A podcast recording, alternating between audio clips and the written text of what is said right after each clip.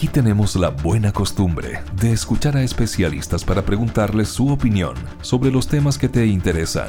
Lo hacemos cada mañana desde las 7 por Metropolitan 885 FM.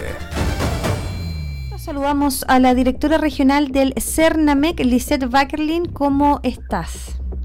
Hola, muy buenos días a todas, a todos. Muy bien, gracias por el espacio y obviamente disponible aquí para, para las consultas y entregar información. Excelente, eh, directora. Eh, esta nos hemos enterado eh, lamentablemente de esta noticia ocurrida el primer femicidio frustrado en la región del Biobío que ocurrió en la comuna de Chihuayante. Recordar también algunas cifras otorgadas por el movimiento 8M que en Concepción 38 femicidios se consumaron en el país durante el 2023 y 6 aquí en el Biobío. Cuéntenos, directora regional de Cernamec, Lizeth Backerlin, qué ha pasado con las diligencias eh, investigativas respecto de la detención de, de, la persona agresora, finalmente, eh, en este caso de femicidio frustrado en Chihuayante. Si hay novedades al respecto. Lamentablemente hay un hecho ocurrido el fin de semana pasado eh, que claramente nos conmociona porque ya empezamos con cifras, ¿no es cierto?, en el presente año 2024. El año 2023 fue bastante complejo y sin duda estamos bastante atentas ahí a todo el trabajo principalmente del Circuito Intersectorial de Femicidios, que es un trabajo intersectorial eh, estatal que brinda soporte precisamente en distintas aristas, en distintas áreas a las víctimas directas o indirectas. Bueno, en el caso del fin de semana lamentablemente ocurrió una situación bastante eh, compleja, ya que no solamente existió violencia eh, hacia la pareja, hacia la mujer, sino que también hacia un hijo. Entonces, un hijo mayor de edad, para, para no para que no quede la duda y que pueda ser un, pequeño, pero pero mayor de edad y que claramente eh, el hombre da la fuga y luego es capturado y eh, claro, viene luego el trabajo ¿no de investigación de cómo ocurrieron los hechos y nosotras obviamente atentas a las diligencias, no, es una, una parte donde nosotros podamos intervenir, sí en el contacto a la víctima, sí en, la, en el ofrecimiento del apoyo psicosocial y jurídico que es nuestra área y que claramente eh, la, la víctima está bastante choqueada y uno da un espacio luego, ¿no es cierto?, para luego hacer esta intervención. Nosotros atentas porque hasta ahora eh, estamos, digamos, en ese proceso, en esa etapa, así que obviamente atentas, coordinadas con las instituciones, principalmente con Fiscalía, con policías, ¿no es cierto?, para eh, ir eh, chequeando eh, todos los avances y en ese sentido eh, seguir eh, coordinándonos intersectorialmente para llegar con la oferta oportuna. Lamentablemente esa oferta eh, es tardía, entre comillas, porque precisamente nosotros tenemos unas líneas en, la unidad de violencia que van, por una parte, en la línea de prevención, en la atención, pero también en la reparación. Y claramente este circuito atiende una vez que los hechos ya han sido consumados.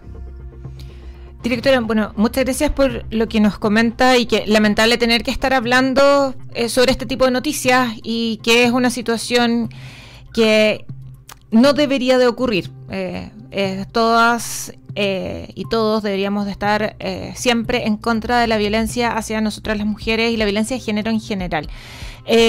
usted habla sobre algunas líneas de mm, acciones y específicamente sobre la prevención. Y si bien eh, ya estábamos, o sea, usted lo señalaba, nosotros lo conversábamos acá y también probablemente mucha gente en su casa cree que eh, eh, estas cosas no deberían de ocurrir, ¿qué acciones preventivas podemos realizar para evitar este tipo de situaciones? Bueno, en primer lugar, eh, desde nuestro trabajo institucional tenemos un trabajo bastante fuerte con las instituciones educacionales hasta el año 2023, principalmente en la línea de prevención de violencia en el pololeo. Ahora, a partir del año 2024, viene un trabajo importante también en, nuestra institución en materia de rediseño de los programas y comenzamos a partir de este año un trabajo mucho más territorial, adingente por supuesto a las necesidades también de nuestro territorio, ya que tenemos bastantes sectores que están apartados y que tienen menor posibilidad de acceso a la información. Ahí es donde eh, vamos a comenzar un trabajo importante, fuerte, con las organizaciones, con eh, las juntas de vecinos, ¿no es cierto?, para poder entregar herramientas.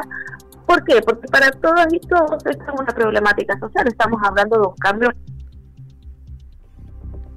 Se nos cayó, parece, la directora. ¿Perdón? Es que no escuchábamos lo último. Si lo pudiera repetir, por favor. Claro, que viene, que estamos promoviendo exactamente en este trabajo territorial un cambio cultural, que no es menor, un cambio cultural donde históricamente eh, las mujeres hemos sido vulneradas y, claramente, por ejemplo, eh, de las cifras de violencia, de denuncias de violencia familiar, la violencia contra la mujer es cerca de un 75%. Entonces, claramente estamos hablando de un foco, un grupo que es eh, altamente vulnerado. Y ¿Por qué entregamos esta herramienta? Nos entregamos esta herramienta porque como es un cambio cultural necesitamos el trabajo de todos y todos. ¿Y cómo ayudamos? Ayudamos, por ejemplo, a través de la... Eh, a ver, concientizar a la víctima, ¿no es cierto? Sensibilizar, eh, visibilizar qué es violencia y qué no. Ahora, para obtener información, nuestros canales son de información y orientación el número 1455. También el WhatsApp más 56997 007 Todos estos números están en la página www.cernamec.gov.cl, donde tanto víctimas, pero también testigos pueden hacer las consultas cómo orientar a esa víctima, eh, saber si lo que se está viviendo es violencia o no, cuáles son los canales de denuncia, que también es bastante importante recordar los números de carabineros, PDI, Fiscalía y Tribunales de Justicia, nuestro número solo de información y orientación y también derivación al centro de la mujer más cercano cuando se detecta un caso, ¿no cierto?, de violencia eh, directamente. Eh, y ahí finalmente, ¿qué, podemos hacer? Entregamos herramientas a, las mujeres, ¿no es cierto? Pensando, por ejemplo, una junta de vecinos que ya tenga algunas herramientas, que ya esté informada, que eh, finalmente sea llamada a la acción, porque uno de los grandes puntos, de hecho, de las últimas campañas también institucionales, va en la línea de eh, hacernos cargo de este problema, decir, si es mi problema, ya no, no, no esperar que se resuelva entre cuatro paredes, sino que acudir, a socorrer a esa víctima, eh, que sepan todas y todos también que hemos tenido muchos casos de... Em, de evitar posibles homicidios frustrados y consumados gracias a la acción de vecinos, de familiares eh, que ayudan socorren a esta víctima. Entregarle finalmente estas herramientas permite eh, no solamente que se pueda visibilizar la situación de violencia a través, por ejemplo, de la denuncia, ¿ya? No todas las mujeres se atreven a denunciar, por eso es importante eh, que, por ejemplo, sepan que nuestro apoyo psicosocial y jurídico a través de los centros de la mujer es gratuito y también no requiere de una denuncia previa para poder acceder a este apoyo.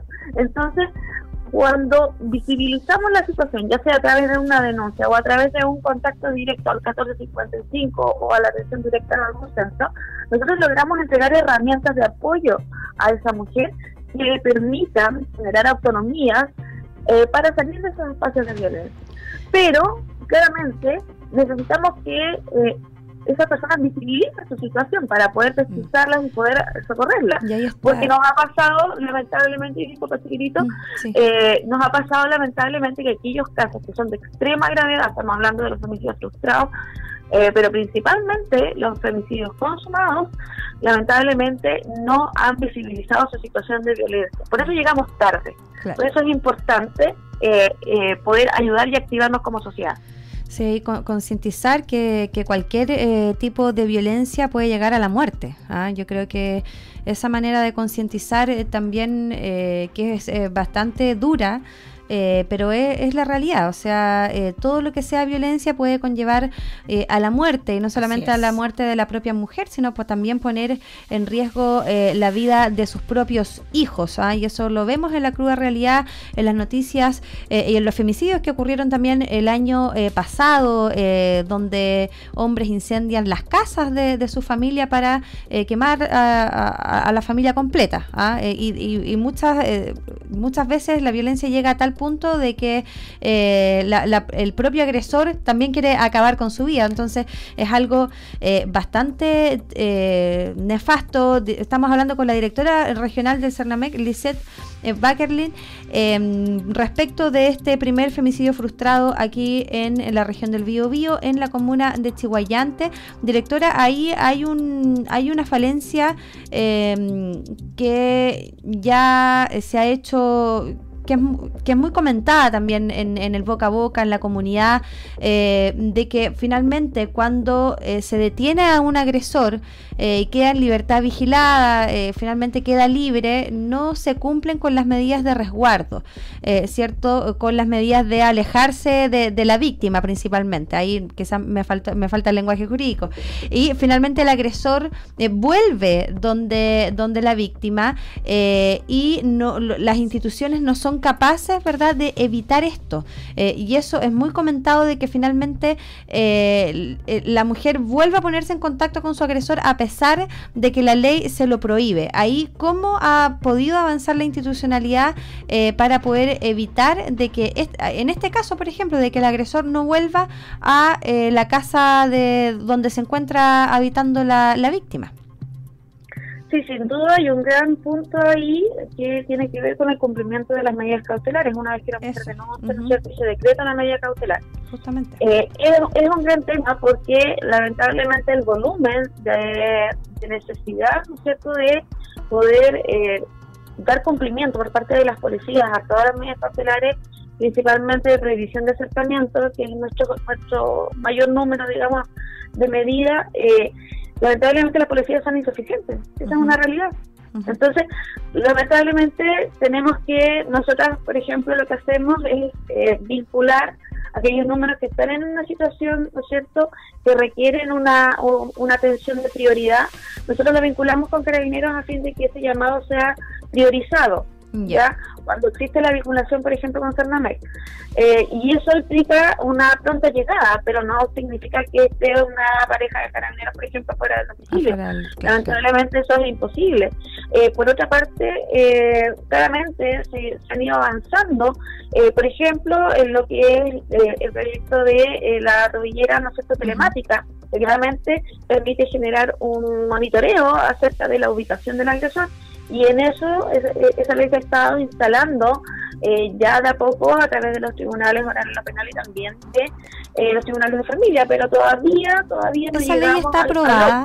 Directora, ¿esa ley está aprobada? Sí, o sea, esa, esa ley está aprobada. Entonces, ahí es donde eh, claramente también viene un proceso de instalación en el cual, claro, a partir del segundo semestre del año pasado ya ha estado eh, hemos estado en conversaciones, ¿no es cierto?, con el Poder Judicial, con Gendarmería, principalmente para la aplicación de esta ley también en la región. Pero, insisto, estamos en un proceso de todavía de, de instalación. Pero existe otra cosa que no es menor, eh, los factores por los cuales las mujeres no están denunciando, si también hay un, tremendo número de mujeres que no se atreven a denunciar, todavía existen, ¿no es cierto?, eh, los, siete, los siete años de promedio por los cuales la mujer todavía no denuncia y no visibiliza su caso. Y ahí está todavía, porque no hemos, insisto, son esos casos donde no llegamos oportunamente. ¿Y ahí qué pasa? Claro, hay una desconfianza en las instituciones lo vemos en las noticias, sabemos que eh, igual ocurren los casos a pesar de, haber existido una denuncia. Por otro lado, también existe dependencia emocional con el agresor, que también es importante visibilizarlo. O sea, la mujer todavía piensa que lo puede cambiar, todavía se sensibiliza con su historia, lo entiende. Eh, nos ha pasado con mujeres que han sido víctimas de femicidios frustrados, que nos increpan por qué nosotros no estamos ayudando al agresor también. Entonces, ¿me entiendes? Hay, personas que lo cuesta mucho eh, también eh, desarrollar esa dependencia y que les permita poder concientizar acerca de su situación de riesgo finalmente eh, para poder trabajar principalmente desde el ámbito psicológico y luego claramente social y jurídico también. Pero son, son puntos clave que nos permiten poder eh, identificar finalmente cómo, cómo se desarrolla esta dinámica y qué está ocurriendo. Eh, intersectorialmente, por una parte, las instituciones eh, en todo Chile también, por supuesto, en nuestra región se encuentran muy activadas. Nosotros como Servicio Intersectorial de estamos pesquisando eh, al instante, ya sea a través de los medios de comunicación, ya sea a través del contacto de las policías, que tenemos un chat interno donde nos vamos eh, coordinando toda hora, 24/7, acerca de los casos para poder socorrer eh, inmediatamente pero necesitamos, insisto, para promover el cambio cultural, eh, de una concientización, de una desnormalización, un empujón sí que puede llevar a una situación luego de violencia, una invisibilización, no es contacto mm. físico, pero claramente eh, estamos hablando de actitudes que son primeras manifestaciones y por supuesto también en el relato, y para poder concientizar también a quienes nos escuchan, en el relato también con las familias de aquellas mujeres que han sido eh, muertas por su pareja o expareja, convivientes, convivientes, eh, nos comentan, si vimos una situación de violencia, pero jamás pensamos que podía pasar esto. Y viene eh, la recriminación de cómo no haber dado cuenta, cómo no haber reaccionado oportunamente para haber apoyado. Entonces ahí es donde nosotros tenemos que eh, tenemos que concientizarnos, tenemos que reflexionar eh, que cualquier manifestación, no todas las vemos, pero cuando somos capaces de detectarla, lo importante es poder conversar con la víctima, entender su proceso, invitarla a, ojalá acercarse a algún dispositivo Sarnamec eh, y por supuesto eh, apoyarla en todo este proceso, que se sienta acompañada, entenderla, cosa de que sea un punto de apoyo ante alguna situación un poco más compleja. Muchas gracias, directora regional del CERNAMEC, Lisette Barkelin, que tengas excelente día y muchas gracias por la entrevista. Muchas gracias a ustedes y los invito a todas y todos a la página www.cernamec.com.cl. Ahí también podrán encontrar otros programas que estamos en periodo de postulación, eh, principalmente en la línea de autonomía económica. Así que una invitación a todas para poder eh, revisar la página e inscribirse si lo necesitan. Muchas gracias por el espacio y muy buen día. Muchas gracias. Metropolitan 885 FM. Somos tendencia. Vamos a saludar inmediatamente a Mercedes Carrasco, quien es docente investigadora de la Universidad de Concepción. Eh, ya la tenemos aquí en el estudio virtual. Eh, ¿Cómo estás, Mercedes? Hola, buenos días. Muchas gracias por la invitación. Muy buenos días, eh, estamos con Mercedes Carrasco, docente investigadora de la Universidad de Concepción, en el marco del segundo Congreso Internacional de Promoción de la Salud, nuevos desafíos y aportes desde la salutogénesis y el modelo de activos para la salud. Eh, bueno, lo que quisiéramos, bueno, no solamente saludarle, y agradecer la entrevista. Lo primero, la primera pregunta que tenemos con María José y que puede sonar bastante simple, que, bueno, contarnos de la, obviamente la importancia y la relevancia de la realización de este congreso, pero también específicamente que, aquí es lo que apunta la salutogénesis, que es un concepto complicado y por lo menos para mí, que no vengo del área de la salud, eh, relativamente nuevo. Así es. Bueno, muchas gracias por la pregunta. Es algo recurrente, obviamente, cuando abordamos esta temática desde la promoción de la salud y desde el programa de Universidad Promotora de la Salud de la Universidad de Concepción. Eh, la salud en general siempre se ha visto enfocada o abordada desde el déficit, desde la enfermedad, desde el riesgo, y la salutogénesis, como su nombre eh, lo, lo, evoca, ¿no? Eh, la generación de salud lo que viene a invitar es a mirar la salud desde los elementos que nos permiten estar saludables, ¿no? en bienestar. ¿no? Esto de alguna manera es crear salud.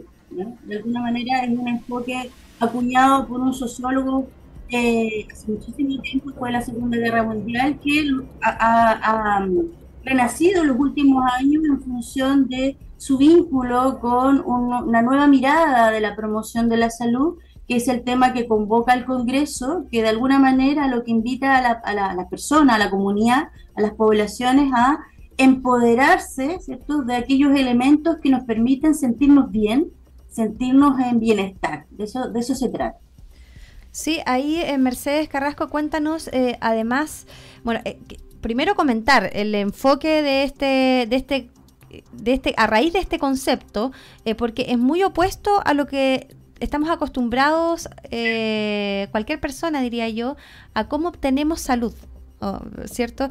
Eh, generalmente vamos por un tema específico a tal especialista, tenemos otro problema, vamos a otro y, especialista. cuando tenemos el problema. Claro, cuando tenemos algún tipo de síntoma. Entonces, yo me imagino que esto es totalmente eh, revolucionario que es muy difícil de instalar eh, porque ve la salud como un todo, ¿ah? como, como el bienestar general del, del, ser humano y como a raíz también culturalmente, a raíz de nuestras propias acciones, vamos generando un bienestar a nuestro cuerpo. Entonces ahí yo me imagino que la base de todo es la alimentación, es el deporte, eh, es nuestra salud mental, eh, que a todo esto tenemos en nuestro país por los problemas que, ya una sabemos. Crisis una crisis, hablando del comentario de Domingo, uno de nuestros auditores, también los precios, ¿cierto? Eh, que no se pueden comprar bonos por FONASA a un psiquiatra. Las consultas son de 70 mil pesos, 80 mil pesos. Y, y, otros médicos también están cada vez trabajando particular, particular. incluso en ISAPRE. Justamente, entonces ahí Mercedes, todos esos temas yo me imagino se van a tocar también en, en, este congreso. Mira, el, el congreso, bueno, los temas que, que ustedes mencionan tienen que mucho que ver con el sistema sanitario, ¿no? Claro. De alguna manera este congreso lo que invita es a una mirada desde la salud pública, desde la promoción y no desde la prevención de salud que a veces se confunde. Las personas tienden a confundir prevenir, ¿cierto? Las enfermedades que hago para prevenir que me, ¿cierto? Que me diagnostiquen una hipertensión o obesidad, o etcétera. Sin embargo, este enfoque que es innovador, pero también es complementario con el tradicional del déficit que yo mencionaba al inicio, invita a que podamos, ¿cierto?, hacer una revisión de los elementos claves que nos permiten mantenernos en salud. Y está muy de la mano del otro modelo, que es el otro modelo que invita el, el, proyecto eh, de docencia que tiene este Promo Salud y que de alguna manera eh, da el marco de eh, este Congreso Internacional, que es el modelo de activos para la salud. Y si nos preguntamos qué son los activos, son cualquier factor o recurso que potencie la capacidad de una persona, las comunidades y de las poblaciones para mantener y promover nuestra salud. De alguna manera la salutogénesis es el marco teórico del modelo de activo y tiene que ver con uno de los elementos que tú mencionabas, María José, que puede ser asociado, por ejemplo, a cuáles son los alimentos o cuál es mi rutina, ¿cierto?, para comer diariamente, eh, pero también tiene que ver con el entorno que yo tengo, ¿cierto?, que también me hacen, por ejemplo, ver a mis amistades, tener un círculo de apoyo en caso de necesitarlo, eh, sea familia o amistades, pero también tiene que ver cómo el entorno en el que yo me muevo, ya sea mi, lugar de estudio, mi lugar de trabajo, mi ciudad, ¿cierto? Mi barrio, tienen elementos que hacen que yo me sienta bien estando allí.